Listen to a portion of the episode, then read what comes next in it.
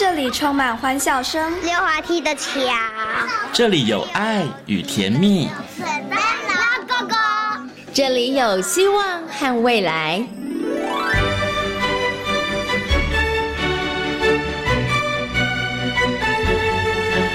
遇见幸福幼儿园，遇见幸福幼儿，遇见幸福幼儿，遇见幸福幼儿园。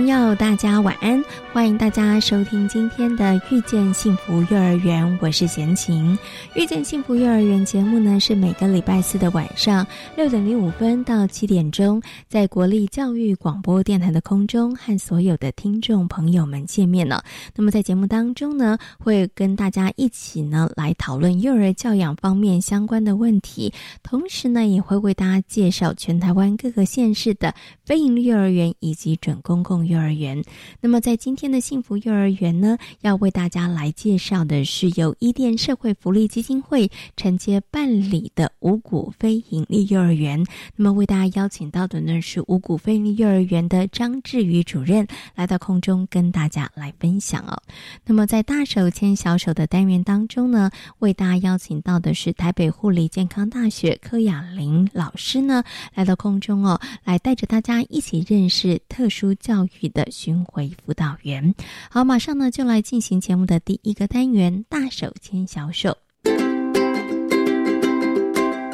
大手牵小手。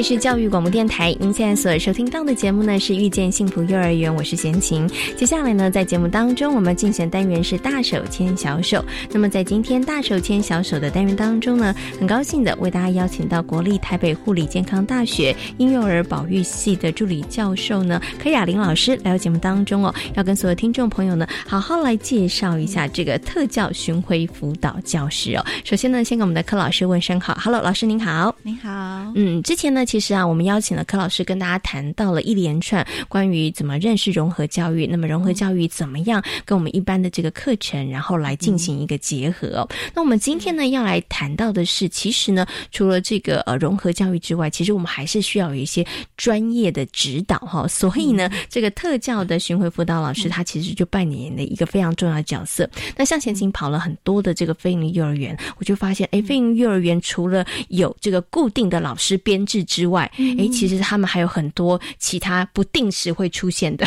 像这个特教巡回辅导老师就是其中之一哈。我想是不是可以先请柯老师跟大家谈一下这个特教巡回辅导老师他的功能到底是什么？然后希望他可以达到什么样子的一个目标呢？嗯嗯，台湾的如果是属于教育单位的巡回辅导老师，特教巡回辅导老师，应该因为我们是八十，因为八十六年的特教法。然后后面有提到，就是有主要是提到发展迟缓儿入园，所以它是它的设立，像台北市的设立是比较最早的，八十七年开始，台北市就有询问辅导老师。那当然，这在在台北市设立之前，其实其他县市呃，应该说呃，除了教育单位做之外，其实刚最刚开始，像新路或是一店，他们本身就是有在做。这部分的服务只是正式是从教育局接手，或是正式从教育局着手。这部分是大概台北市八十七年，那开始一直到现在这样陆续，就是各个县市对各个县市也都有自己属于自己的询问辅导团队。那这样的它本身它就是一个资源系统，就是当时他刚才设的时候是希望是去支持这些幼儿园老师，所以他设立是要去支持幼儿园老师怎么去协助。这些特殊需求的孩子，这是徐文辅导老师设立一个一个基础，所以他所以从这个很清楚的一个目的，就可以知道，嗯，他直接服他应该他的服务对象应该就是老师，老师。哦，OK，对对对，可是大大部分还是会有一些些的误解，会觉得好不容易有一位专业的特教老师来，然后当然就要服务直接服务那一个特教。需求的孩子。是，嗯，OK。所以呢，特教巡回辅导老师他主要的功能是要提供这个支持支援的系统，而这个支持支援系统主要是因为老师对。可是这时候，我想要请问一下柯老师了，可能有一些听众朋友很好奇，那为什么不针对这些特教学生？为什么要针对？老师呢，对不对？大家可能会觉得好奇，为什么是要支持老师？为什么不是诶直接要服务这些特教生呢？对对，这是对，这是我我们一直都在讨论的问题。因为对，当然对幼儿园老师或对家长来讲，他会觉得特教老师就是一个专业。嗯哼，那当然特教生就要有专业的来教。嗯，可是我们去试想，如果就一个呃，从时间来思考好了，就是如果就时间来讲，因为。特教老师再怎么样密集度高，他能够进入那个幼儿园，可以提供的协助就是一两个礼拜一一个半天，最多那是叫最多。嗯，那这样的时间，如果我再怎么样努努力的教，我的我可以提供的。那个服务其实是有限，所以我们就说那是点状的服务。嗯哼，那有些老师他甚至会选择用抽离式的方式，那那个点状更是让孩子可能在学习经验上他是没有办法衔接。嗯，因为他在幼他在他已经在幼儿园在普通班，你把他抓出来，其实那个是没有办法衔接的。嗯，那尽管你很努力的教他的教具，跟他在幼儿园所使用的教具是不一样的。当你带走之后，他还是不能练习啦，他就没有办法他。嗯，刚提到学园辅导设立，就是为了要帮助这群孩子能够参与在幼儿园情境的学习，能够适应幼儿园的整个学习形态。是，所以我们这样子的一个思考，我们应该进去幼儿园，那跟老师一起思考，我们怎么去协助这孩子的方式。嗯嗯嗯。所以如果用时间点来看，我们如果用比较是直接服务孩子的话，再怎么服务都是点状。那如果我们是让主要照顾者，当然是如果我们像这样早疗，主要照顾者有可能是比较小的孩子，有可能是家长，是对。那比较大的当然是他已经入园了，像现在孩子两岁以上就可以入园。所以如果我们可以让幼儿园老师知道我们怎么样去协助这群孩子的方法。只要一个小方法，或是只要一些小策略去改变，嗯嗯，那它是它是整个是那个连续的，对，那这样提供给孩子的是无时无刻、随时的，我们那个密集度才是密集度。是那当然老还是老师会质疑说，那那个专业，嗯，不会不会，其实这部分我们都是共同的专业。那怎么样子？当然，学文辅导老师就是接下来就学文辅导老师跟幼儿园老师怎么合作？这件事情就是我们怎么样子，因为各有专业，幼儿园老师他的幼儿。那个整个课程设计是很厉很专业，班级经营很专业。那我们的专询问辅导老师专业，也只有对那个孩子专业，所以应该把这两个结合，但对孩子的帮助才最大。嗯，OK，好。所以呢，其实因为刚刚老师一直提到了特教巡回辅导老师，他最主要的一个目的跟他的一个功能，就是希望这一些特殊的孩子，这些特教生，他们其实可以融入正常的一个在班级当中的一个学习。哈，所以呢，你看怎么样可以达到那个最好的效果？当然，孩子每一天都可以在那个情境当中不断的练习。所以，如果他两个礼拜才练。一次哦，那其实很快他就忘记了，那个效果就不好了哈。所以呢，巡回特教呃辅导这个巡回辅导老师呢，他其实主要的就是要给我们老师资源系统，要把呃特教的这个部分的专业跟我们老师幼教老师课程经营、课程设计的这样的一个专业结合在一起。可是我想接下来就要请教柯老师了，所以呢，等到这个特教巡回老师来的时候，应该抽离的是我们幼教老师嘛？因因为他要好好学习吗？但是他要抽离吗？还是到底要怎么样来进行一个呃他们之间的一个配合？对，这可能一般人就不了解了。所以，所以那到底特教巡回老师来的时候是是要帮我们的幼儿园老师上课，还是呢要看幼儿园老师怎么帮小朋友上课，给他一些建议？那到底要怎么样提供协助？然后怎么样把两方的这个专业结合在一起呢？嗯。哦，这问题真好，这也常常会被提到说，对呀，那如果徐文辅导老师你过去你不把孩子带去努力的教，那你来做什么？就是要不然你就是把老师带，要不然你就是把老师带走教嘛，对不对？这样子对，所以，呃，我们真的很想要把老师带走啦，只是因为因为我们进去的时间是老师，因为我们还是希望能够照顾到每个孩子嘛，所以确实是很想把老师带走，所以物谈很重要。这也是我们后面可能有机会会提到的是，怎么我们最大遇到困难是因为找不到时间跟老师做物谈。嗯，可是如果能够有一些时间跟老师物谈的话，其实那个功效是很大的。嗯，对，因因因为要谈嘛，如果你没有谈，你你来看一看又走了，留下一些报告，其实对老师的帮助也是不大，所以他才会想希望你把孩子带走，去努力的教，甚至他还会再帮你配一些同才，让你整组带去努力的教，看起来比较帮助嘛。是，所以确实是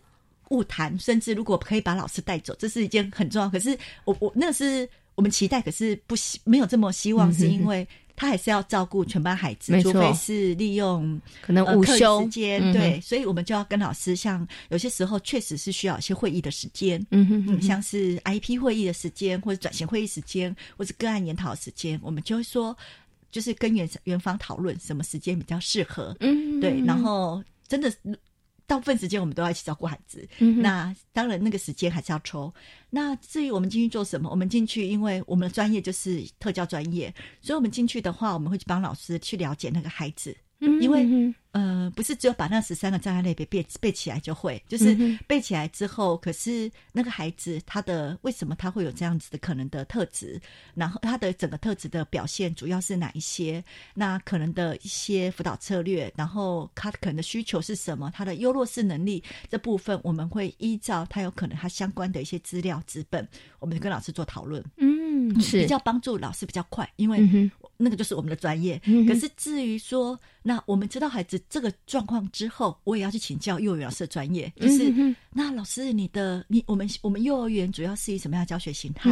那他就说他是主题，然后以学区为辅，那太好了。那我们怎么样子把 IEP 融入这样的教学里面？那我就要我我。因为老师班级的常规很重要，所以我要试图的去了解幼儿园的整个教学形态跟他的作息。嗯，那我们来思考，在这样子作息当中，孩子遇到困难是什么？嗯，就是他呃，一般孩子可能大概可能老师在怎么协助下，大其他孩子都可以得到，就可以能够顺利学习。嗯可对于特教生来讲，或是对一个智障的孩子来讲，或是对一个过动的孩子来讲，他可能还是有一些些困难的部分。那我们再把这些部分抓出来，然后去设定他的 IEP 目标，嗯，然后我们怎么去共同执行。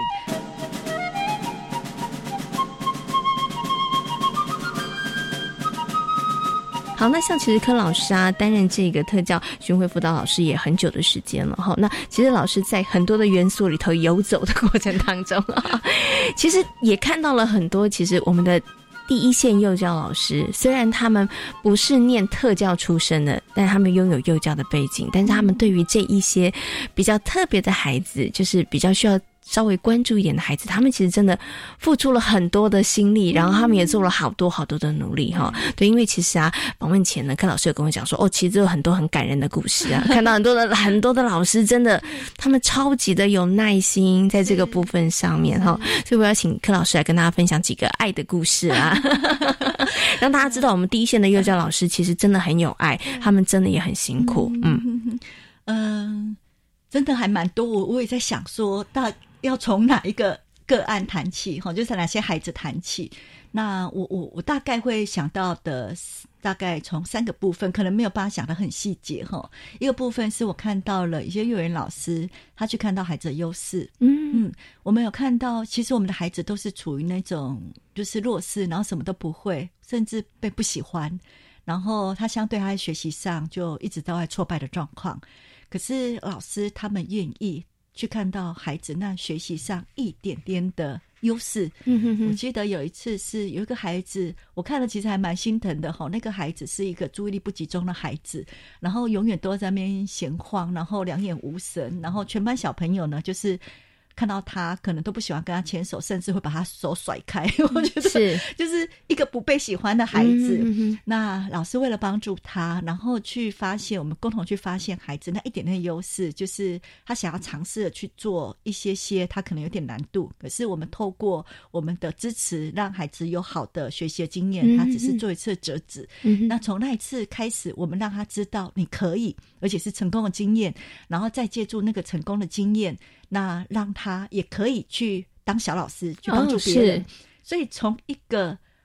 没有不被喜欢，然后永远都是那个呃丢三落四，然后每次只要出状况，别人都会觉得是他。可是到最后，老师他花心力在这个孩子身上，让这孩子他有自己的学习成就，然后把那件事情做好，然后回去。本来爸爸妈妈也觉得这孩子幼儿园而已哦，可是爸爸妈妈那时候了，我觉得还妈妈已经对这孩子一点点放弃，我觉得有点可惜。可是妈妈从那一次，妈妈永远一直记得那一次，就是我记得是在呃圣诞节前。因为孩子一直在折折圣诞老公公那一次的经验开始，从那一次虽然他就是一次的经验，可是对孩子整个在学习上的成就，那是就是我们说孩子眼睛亮了，你扭转了，对，他就觉得哎，他可以，因为他被相信可以，甚至不只是被老师，还被同才，而且他也相信他可以，对。然后当他有这样表现之后，妈妈也吓到，妈妈觉得。怎么可能？因为妈妈自己都已经 已经有点受不了孩子了，然后他已经都处于那种放弃状态。然后我觉得这部分是很感动的。像我们在跟有机会再遇到我们很多年了，然后再遇到这这些老师，然后我们只要提到这几个孩子，我们都会因为那是我们一起陪伴的孩子。嗯，那也有遇到山上的孩子，每天他的工作是去打人、去咬人 的孩子，还有吃饭记得会回来吃饭这样子。是，呃，我讲山上不见得是什么，就是其他就是。其他那个族群的孩子不是，他只是就是在山上哈，就是我们之前在猫空的一个学校。那可是呢，老师去从他的优势能力，也是从优势能力去看到他的能力，所以从他也是都不被喜欢，然后能力都不好，连大班了，连一二三都看不懂，都不知道一二三是什么，然后慢慢的。他愿意坐下来玩象棋，那个那个过程其实老师努力了很多，而且还会跟别人一起玩象棋。那个是要认识大班孩子，要认识不同的字，要知道哪一个可以赢过谁。这个这个动作是不容易，他是一个年就是一二三都不会的孩子，是。可是他为什么他可以？就是因为当孩子觉得他可以之后，那个孩子才有机会不断的去进步。嗯。那我记得那是一个九九二年、九三年发生的事情。到现在我们遇到老师在调这个孩子，我们还觉得很可爱，因为因为我们当时就一直觉得，天哪，他等一下不想又要来打谁、欺负谁。然后，可是我们一直在看他可以嗯哼的部分。那第二个部分是从孩从我觉得老当老师看到孩子的优势的时候，这是让我感动的。那第二部分是看到孩，就是看到一些弱势的家庭。然后老师愿意去协助的那个历程，就是当老师他愿意去学，刚开始真的还是不理解啦，就是不谅解，会觉得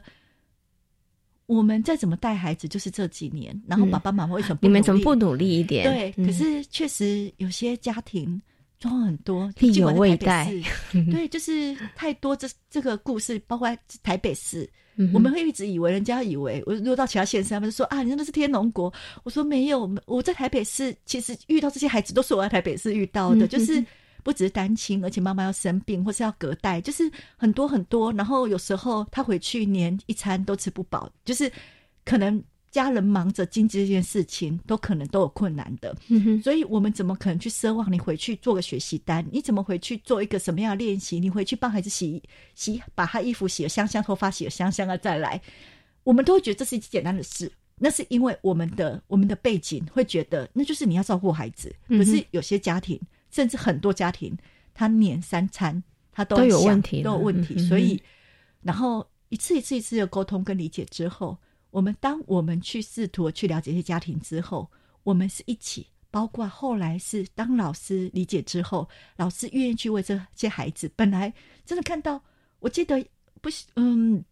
那个那个，因为孩子真的到最后头发是粘在一块，就 是然后太久没有洗了，太久没有洗，然后身上要臭臭的。可是我们都很希望孩子，因为因为有时候特教生不是因为。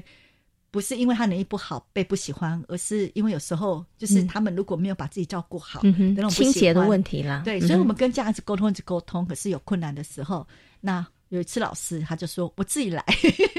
那我觉得这部分是让我很感动的是，我常在跟老师分享的是说，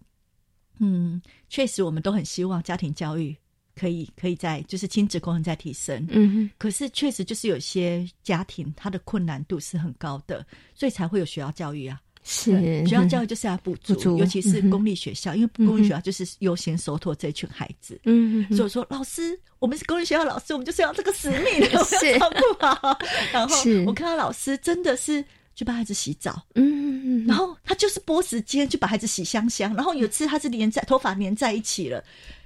那个园长，我也是听到，而且园长还担心，就是呃担心家长会觉得嗯不好意思，就是他还他还特别就是因为他是准备帮他剪，可是他还担心说不尊重家长，是因为他嗯，然后头发很长又粘在一块，他就跟家长先说，我们妈妈，我们现在学校有那个义工的剪发师，就是那个义剪，对义剪是，然后什么时候会来？那你想不想让我们的宝贝让他剪一下？嗯，其实是园长自己，是，然后用了一点技巧，有一些技巧，然后把它剪得干干净净，然后洗香香，然后让孩子，然后那个孩子他把它洗得干干净净的之后，他才会有同才呀，是，然后到最后是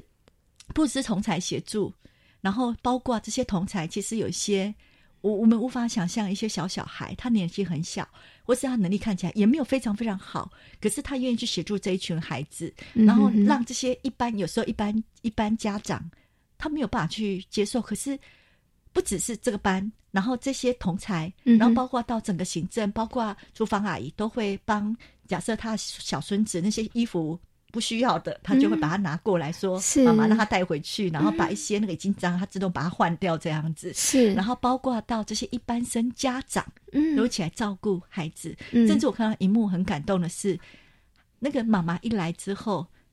就看到那个孩子口水直流，是，他就过去说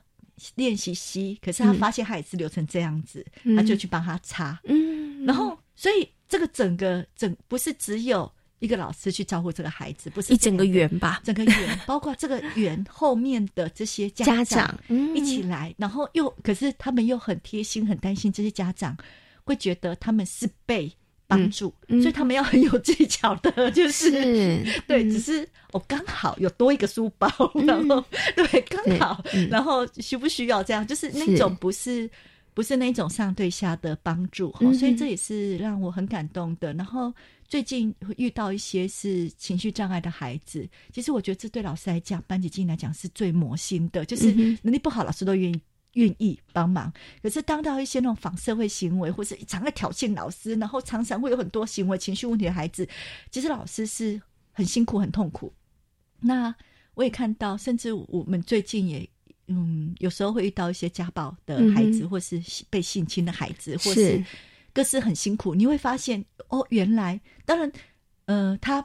这群可能就是我所谓的行为情绪问题，他不见得是障碍，因为情行为情绪问题有一些些部分是来自于家庭。可是当这孩子从小他就没有被爱，对他有可能他有这些状况，然后甚至被家暴的、被同居人家暴的这种状况，其实都都都我们都遇到过。所以，当老师本来就是那样，一直想办法要去想办法去把他治疗好，要去跟他对峙。可是后来，当老师心软下来之后，然后真的去爱他，然后甚至老师告诉我一句话，我觉得这句话我在老师身上学到很多。他们跟我讲说，当看到一个孩子不可爱，表示他需要充分的爱。嗯，是，所以他就很努力的去让那些孩子感受到。是爱，对。虽然这个感觉上没有特别的什么教育的一个策略、什么技巧，他就是他就是真的去爱这些孩子，去这些孩子。虽然那孩子还是有一些情绪上来，可是他知道他们会慢慢的越来越好。所以我在跟这群老师、幼儿园老师合作过程当中，其实有更多、很更多、很很感动的例子啦。是说我真的很荣幸，然后遇到这一群，就是很愿意，不管是从。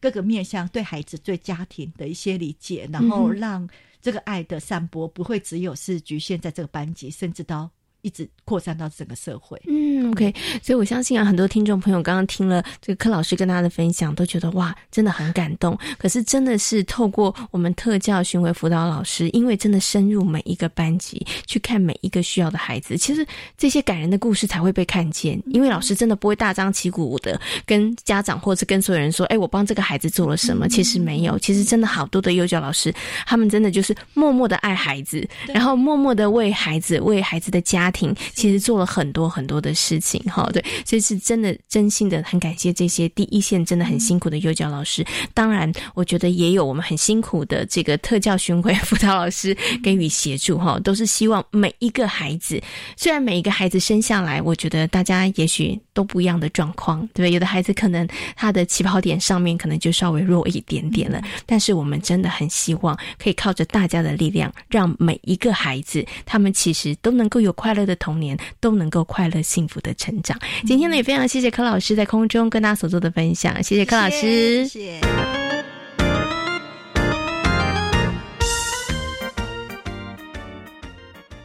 我是药师苏博明，提供大家三个购买医用口罩的小配包，请透过实名制通路或于领有贩卖业药商许可执照，如医材行或药局等通路购买。除实名制口罩为散装外，其他医用口罩都必须要有完整包装。购买时要认明包装上的医疗器材许可证字号。另自九月二十四日起，国产之平面式医用口罩皆有双钢印。九月二十三日前生产的无双钢印口罩，一起安心使用。有政府，请安心。资讯由机关署提供。生态保育训练家集合。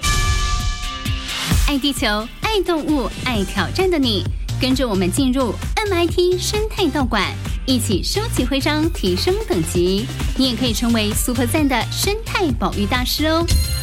每个星期一中午十二点三十分，MIT 生态道馆准时开馆。Made in Taiwan。文艺创作是内在心灵的美感。教育部文艺创作奖得奖的作品已经放置在网站，提供点阅喽。为鼓励师生从事文艺创作，获奖作品与儿童文学的图画书创作奖，在国立台湾艺术教育馆、国立台南生活美学馆与国立公共资讯图书馆巡回展出，欢迎各界欣赏。以上广告由教育部提供。台湾弦乐团，我们都在教育广播电台。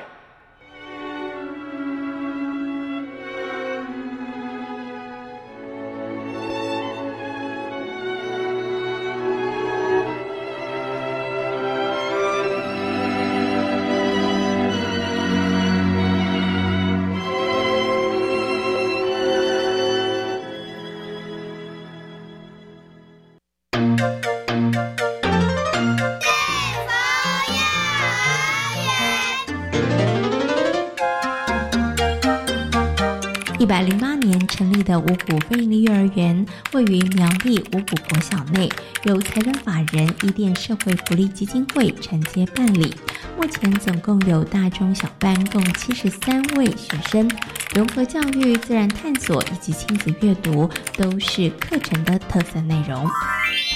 这里是教育广播电台，您现在所收听到的节目呢是遇见幸福幼儿园，我是简晴。接下来呢，在节目当中，我们要进行的单元是幸福幼儿园。那么在今天的幸福幼儿园呢，要为大家来介绍的是五谷非营利幼儿园。那很高兴的呢，为大家邀请到五谷非营利幼儿园的张志宇主任呢，他同时呢也是伊甸社会福利基金会苗栗服务中心的主任。Hello，张主任您好。嗯，主持人、各位听众，大家好。嗯，其实呢，五谷飞林幼儿园呢，应该也是闲情在节目当中我们介绍的第三间由这个伊甸社会福利基金会来承接办理的这个非营利幼儿园。那可能很多听众朋友会怀疑啦，哎，伊甸这个福利基金会 是不是要转型了，要投资另外一个行业了呢？哈，所以我想是不是可以先主任，请主任来跟大家分享一下好了。我觉得，呃，伊甸呢社会福利基金会为什么会去承接这个非营利幼儿园？其实有一些理念跟一些想法的啦，嗯，对不对？嗯，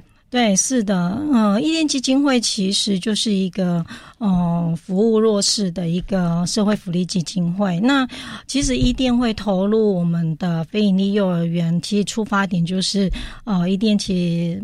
早，呃，应该是说到目前为止，我们还是很主轴在服务发展迟缓的小朋友。是对，那其实发展迟缓孩子。到了就读幼儿园的年纪的时候，他们其实会面临到一些嗯进幼儿园的一些困境跟困难。那包含我自己本身就是呃从大学毕业，然后一直到现在都是一直在做呃发展迟缓的小朋友的一些服务哈。那身为社会工作专业的我，其实，在过程当中也陪伴家长在寻觅幼儿园，或者是进入幼儿园之后，呃，如何在幼呃让小朋友适应幼儿园，或者是说呃亲子沟通的一些问题哈。那所以其实伊甸街非营利幼儿园其实有一个大众，也是希望说呃更推广其实所谓的融合教育的部分。那当然就是更多的一些接纳的部分，那也创造。一个更不一样的一个，嗯，可以让孩子学习的一个环境，这样子。那这样的环境，其实我们希望，不管是我们呃。早疗被需要被服务的孩子，或者是说一般的孩子，我们希望他们在这个共学的里面，或者是说在自然的情境里面，其实就在他们的社区里面。我我觉得其实呃，对于所有的孩子来说，我们都不希望任何一个孩子是被带有眼眼光的去看待的。所以其实眼镜或贴上对对，那其实家长也会其实也会很也会很难过。所以我们觉得那个过程是我们希望是创造一个更。友善的，因为其实费尼幼儿园其实它有一个概念是友善教保，是那创造一个可以彼此都可以共同双赢的一个环境。所以其实伊甸投入非营利幼儿园主要的部分也是在创。更创造一个更对孩子来说是更一个友善的环境，这样子。OK，对。所以这个呢，创造了一个学习的友善环境，除了对于那些发展迟缓的孩子来讲是之外，其实对于一般生来说也是哈。是。对，所以其实刚刚主任有提到了，在这个伊甸所承接的非营幼儿园里头，其实很希望推动的就是融合教育哈，就孩子们在这个过程当中可以学习到尊重。包容，那这个是很重要的，同时也可以让孩子在幼儿园的环境里头，他就知道啊，原来生活当中就是有不同样态的人，对我应该怎么样去跟这些人一起来相处哈？那这个其实是为什么伊甸社会福利基金会其实这几年也真的很努力啦，对，好，然后在承接非营利幼儿园，然后也希望真的可以打造一个不一样的，跟大家想象当中不太一样的这个幼儿学习的一个环境哈。是的，好，不过呢。这个五谷非营利幼儿园，它其实位在的地方是苗栗哈。那是不是因为主任你个人地缘的关系？因为你是苗栗服务中心的主任，所以于是就在这个五谷国小，苗栗的五谷国小，然后就承接了这个五谷非营利幼儿园呢？呃，主持人这种说法也是对的，其中之一就对了。其中之一对，其实呃，一店在推呃。承接非营利幼儿园这件事情来说，其实我们都算是刚在起步。那呃，我们为什么会去接五谷？老实说，呃，是跟我自己从事早疗的服务，然后其实在做一些业务上的一些推展，然后跟自己在实际业务上所遇到的一些呃。想法，然后去做一些结合。那刚好也苗栗县政府刚好在那个在一百零八年的时候，其实他也希望可以在呃公馆设置一个非营利幼儿园，只是他们刚好选的地点就是五谷国小内。那我觉得刚好那样子的一个环境啊，那就有机会去承接了这样子。对，但我觉得其实承接了之后，就会发现，哎，其实要学习跟挑战的东西还蛮多的。因为其实啊，在访问前呢，主任有跟贤琴谈到这个部分呢。因为呢，呃，其实以这个伊甸社会福利基金会来讲，它其实呃。管辖单位是社政机关，对不对？好，然后在服务的这个部分上，比较是属于社政单位的一个呃范畴跟领域。但是呢，非营利幼儿园呢是教育单位，对，所以社政单位跟教育单位它如何，然后能够携手一起来合作？这个当然过程里头，我觉得它就会有一些需要磨合，或者是需要这个调整的一个部分。但是我觉得也是很好，就是它等于是开启了大家彼此互相沟通学习的一个部分。你说真的要把社政跟教育一刀划下去，切得很清楚，其实真的很难呐。因为这孩子他们接受了这个照顾，接受了治疗，他要不要上学？他还是要上学，对不对？可是如何让这些孩子们他们的可能照顾，或者是他们被关注的部分可以延续？哦，那两个部分上面，他的确要非常好的一个彼此的协调跟合作了。是，其实我觉得我自己在摄政的过程里面，其实常常在一些正式的会议上，其实哦，摄政单位跟教育单位，卫生单位，因为在儿童发展在早疗领域里面，其实社政卫生教育各自有各自要去呃处理关注的，对关注的，那也有很多要自要去交集的。对，那其实长久以来，社政跟教育其实在对孩子的一些照顾，或者是发展，或者一些处遇跟家长的态度上，彼此就不是。呃，想法是那么的共同跟一致的，因为通常教育单位就会觉得说，哎，家长的问题你应该推回给社政去处理。那社会政会觉得说，孩子在学校就应该你们要对要教育要去处理这样子。那我我觉得其实我自己刚开始投入教育体系之后，就是呃，整个去发现说，哦，原来其实我们更懂得去。呃，了解说教育体系他们的出发点跟想的东西，然后跟第一线老师可能会面对的困难跟问题。那我我我觉得其实这是一个很好的一个学习。那我们也在呃跟教育系统的合作的过程里面去知道说，呃，教育它的确它有很多的呃传统跟。哦，我们讲框架吗？或者是说，因为他们是一个教育是一个百年的基业，所以它其实有很多它的制式的一个服务方式。那我觉得社政的法人端进来去，嗯，经营幼儿园的时候，其实我觉得某种层次也开始逐渐的在做一些调整跟改善的部分。那我觉得不断很多的社服单位去做了一些跟教育单位的沟通跟磨合之后，其实也慢慢看见更。友善的一些处理跟对待方式，哈。那我我觉得，其实当我投入在教育的服务里面的时候，我觉得我更容易去了解第一现场的状况。那可能老师的一些困境，那还有就是可能家长在跟老师沟通的过程当中，那。呃，我们可以去做一个什么样子的润滑？对，那也许我只是纯粹一个，当我是纯粹一个早疗的社工员的时候，那我通常会站的立场会比较站在家长的立场，因为我服务的孩子，然后我要去，嗯，家长会跟我反映，可能学校端有什么样的状况，有什么样的反应，那。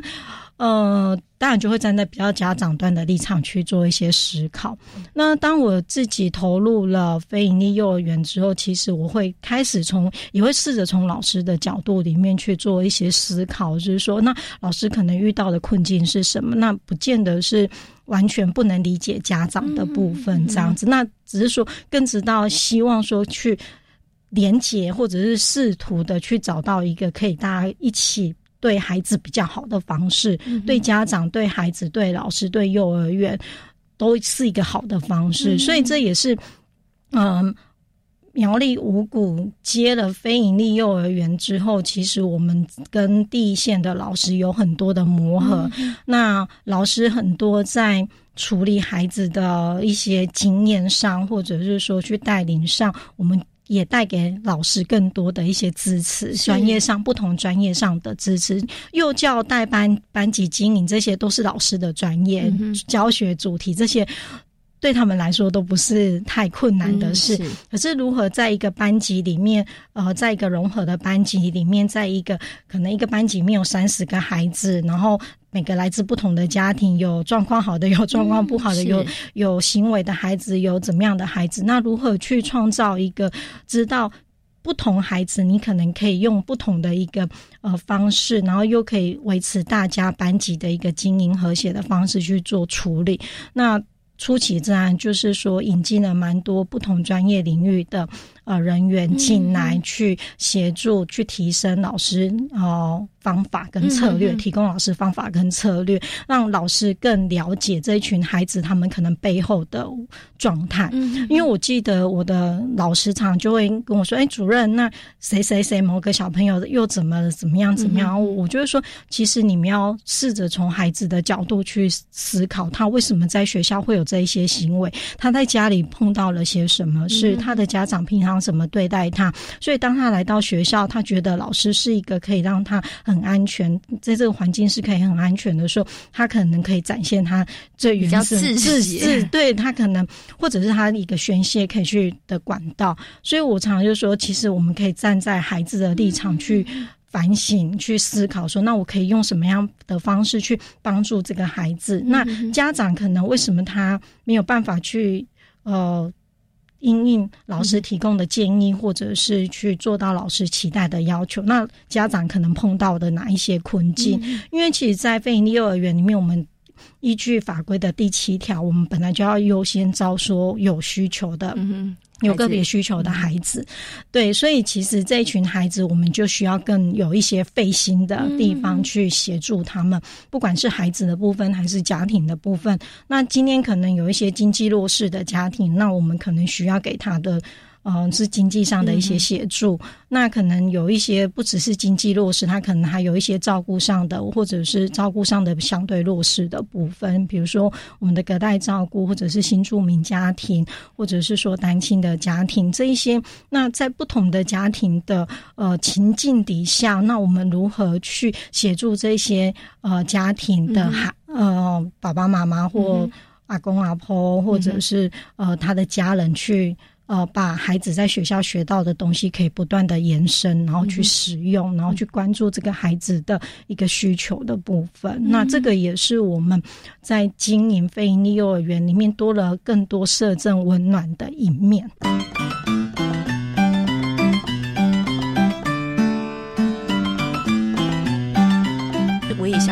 于现场的老师们来说，这也是一个很大的学习啦，对哈。所以像您刚刚提到了，所以刚开始的时候，真的对老师来讲冲击可能会有点大，因为这些孩子可能各种的状况其实都有，对不对哈？所以其实刚有提到了会引用很呃，就是引进非常非常多的资源哈。那在这个资源里头，其实不只针对了。家呃，针对了老师，其实，在家长的部分上面，这个部分上面，其实你们也做了一些努力。对我们，其实，在家长的部分，就是依据家长的一些需求。当然，在幼儿园里面很强调的是亲师互动的部分，可是其实老师们有时候也会呃有一些无奈跟想法，就是说，哎，有时候家长好像似乎听懂又听不懂，似懂非懂，或者是说他可能不是。呃，太了解整个的一些状态，那我们就会协助，就是我们这些专业人员，就是从外面引进的这些专业人员，其实也可以协助老师跟家长做一些呃沟通协调的部分。比如说，孩子有一些情绪行为的问题，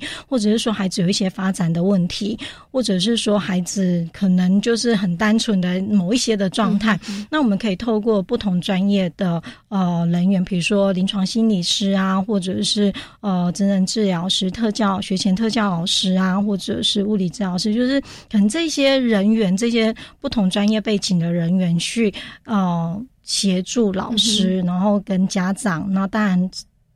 社工就主任在嘛，就是代表园方或者是代表社工的一个呃体系里面去做一个三方四方的一些协助跟说明的部分，让家长跟。呃，在这个过程里面，他觉得他其实是更受用的，因为我们一直期待的是，呃，很真实的去跟家长呈现小朋友在呃幼儿园的学习状态。那我也提醒了现场的老师说，我不希望你去隐瞒任何孩子在。幼儿园的一些状态，因为很多可能有一些老师的就很担心，说，哎，会不会跟家长讲了很多话之后呢，家长会想要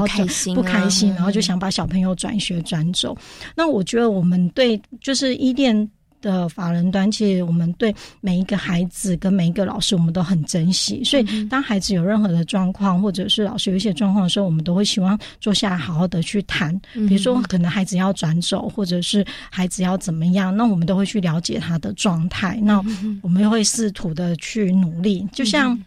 我分，我实际分享一个案例，就是我们在幼儿园的案例，就是家长本来可能因为小朋友，他其实也不是什么，他小朋友就是有一些。呃，行为上的问题，然后有一些冲动控制的问题，可是他其实也不到达我们所谓的发展迟缓的孩子。那他又是家里的独生子，平常又是呃隔代照顾，对对对，也也不是啊，他是一个很可爱的小孩这样子。可是他他其实有一些呃状况，但是因为妈妈可能上班，爸因为爸爸是在外地工作，那妈妈就上班，然后平常白天的时间大部分都是。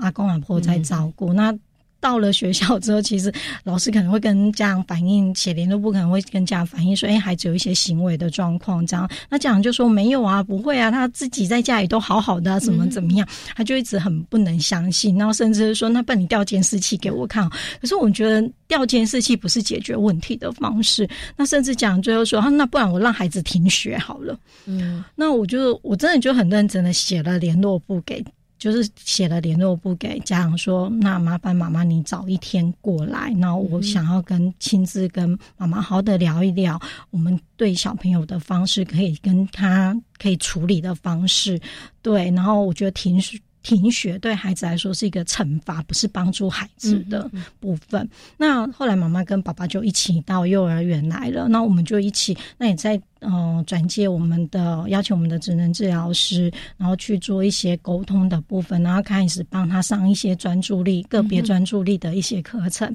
那妈妈其实也很有心，她是中间过程又请假，就是也来跟老师去了解小朋友的状况。那现在小朋友的稳定状况很好，然后那个家长反正就是也很支持我们的，从他想要离园，然后到他现在很支持我们的幼儿园，然后他看到孩子的改变，我我觉得其实。不是把孩子转我，我很害怕孩子转走。嗯，不是因为我少了一个学生，而是我不希我不希望孩子在因为可能老师不断的反应，或者是孩子不断的在适应那个环境转来转去，其实对孩子来说是很辛苦的。我觉得那个过程是在惩罚孩子，不是在帮助孩子，所以我都会跟我们的老师说，呃，孩子有任何的问题跟任何的状况，我们都希望可以邀请家长。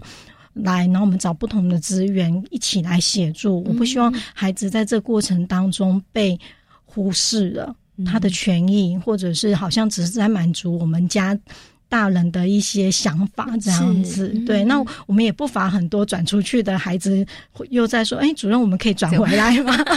对，然后因为他们习惯了，小朋友喜欢我们这样子的一个学习方式，因为都。虽然感觉是无拘无束的啊，就是很快乐，但是就是他们很习惯可以自由发挥，然后自由探索，然后去观察，然后去分享、去发想，然后他们喜欢这样子的一个情境，所以他们可能有时候转出去了，然后可能在一个比较自私的一个学习环境里面，他们反而不适应，然后就想要在。呃，小朋友可能就哭着跟家长讲说，他想要再回来。那转走有可能是家长对于我们所谓的学前教育，好像对非营幼儿园的有一些误解，就是说，哎，你不能上一些什么样的私人的课程，不能上美语，不能怎么样。那所以他们就会觉得说，哎，这样是不是我孩子就少学了很多东西？对，那就会担心，然后就把他们转走。可是后来一阵子之后，就是可能小朋友在适应过程，他们就觉得，哎，其实怎么小朋友变得不快乐，又怎么样？所以他们就会希望再转回来。那慢慢的，他们就会发现说，小朋友的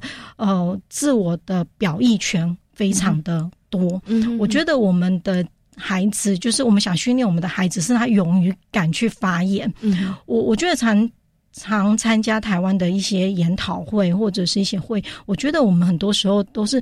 台上主持人问说：“哎，大家有没有什么意见想法可以举手发？”对对，大家头都低的，都不会想讲，不像可能国外大家就是抢着举手要发问。那我觉得我们想训练我们的孩子，就是从小就可以养成他勇敢的去把他自己的想法讲出来。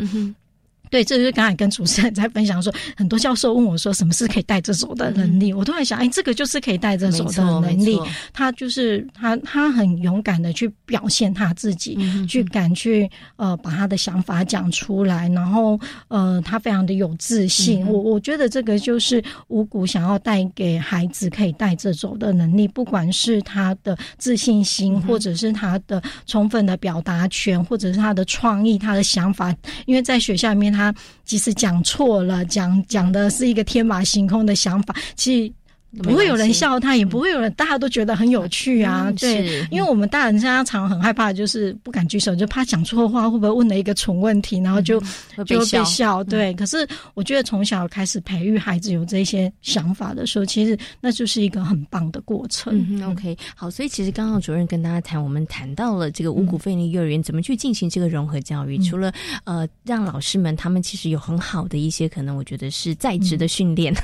对于这些特别的孩子。知道怎么样去跟他们相处、照顾他们之外，其实呢，也借由这些资源，然后也帮助了我们这些家长们，哈，让家长们其实真的呃也能够一起来，就等于是大家集合大家的力量，一起来为孩子的成长，然后一起来付出，哈。那刚刚后面呢，其实主任也跟大家提到了，所以呢，在这个五谷非营利幼儿园的孩子们呢，其实我们不只关注那一些特殊的孩子，其实在推动融合教育的过程当中，并没有偏颇哪一方，所有的孩子都是手心上的宝，所有的孩子，我们都希望能够培养他们能够带得走的能力哦。这也是五谷非营利幼儿园，也是伊甸社会福利基金会，然后在呃承接办理这样的一个幼儿园，一个非常重要的一个想法哈。嗯，OK，所以孩子的带得走的能力呢，其实呢，就是在日常生活当中点点滴滴被培养的。而且，其实刚刚主任提到有一个非常重要的关键，就是孩子真的要让他们动手去做，他要去操作，面对困难，这也是一个很好的一个学习了。好，OK，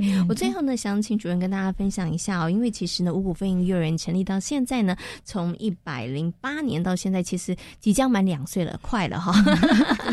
对，然后一路走来，其实真的也是筚路蓝缕，非常非常的辛苦了哈。那但是现在其实已经渐渐的，已经也迈上了轨道，渐入佳境了。其实接下来，我觉得有什么样子的一个方向，不管是在推动融合教育，或者是在呃课程上面的一个呃想法上面，有接下来有什么样子的一个目标或想法吗？嗯，基本上的话，我觉得，嗯，就单纯以五谷来说的话，我希望我们会希望朝向是说跟社区的伙伴有更多的连接，因为其实我们。今年本来想要跟很多社区的单位去做合作，这样可是疫情，对，所以就很可惜啦。我觉得这也是我们在整个在道源检查或者是说教授给我们的一些意见的过程里面，我们的确比较疏漏的地方。那因为前端我们开源真的是还蛮辛苦的，这样，所以其实呃，就慢慢的想说，今年也慢慢的比较步入轨道之后，想去多做一些这些，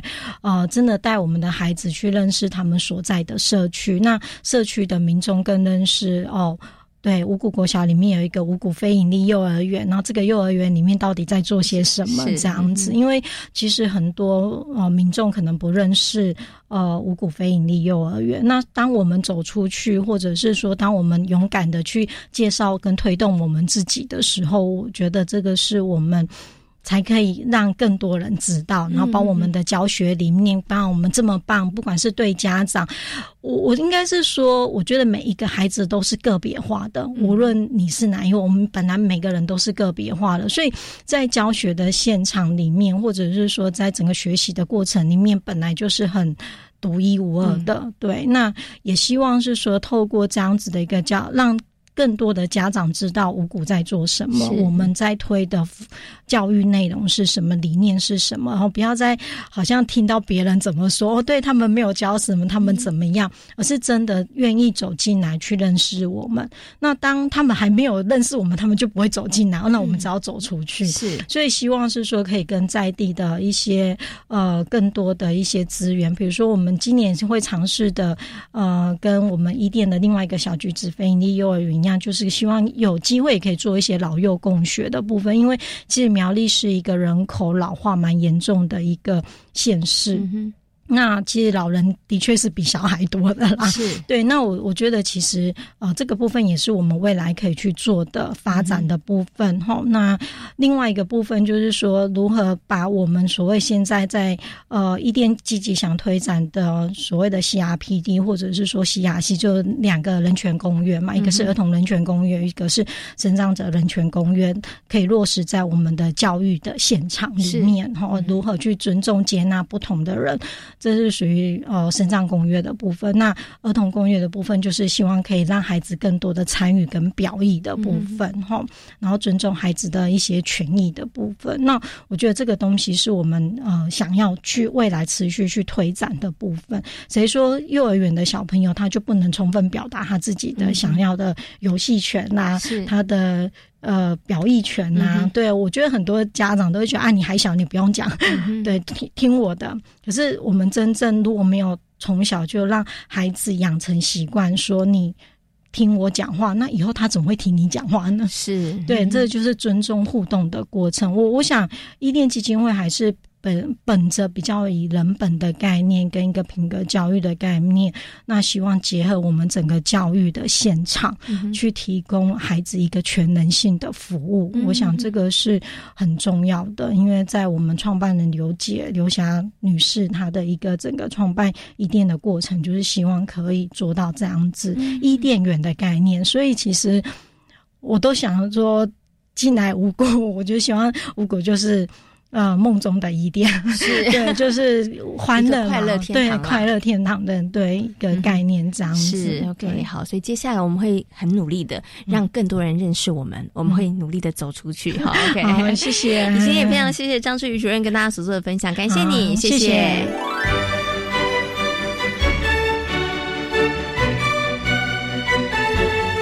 在今天遇见幸福幼儿园的节目当中，为大家邀请到了台北护理健康大学的柯雅玲老师，带着大家认识了特殊教育的巡回辅导员，同时呢，也在节目当中为大家介绍了五谷非营利幼儿园。感谢大家今天的收听，也祝福大家有一个平安愉快的夜晚。我们下周同一时间空中再会，拜拜。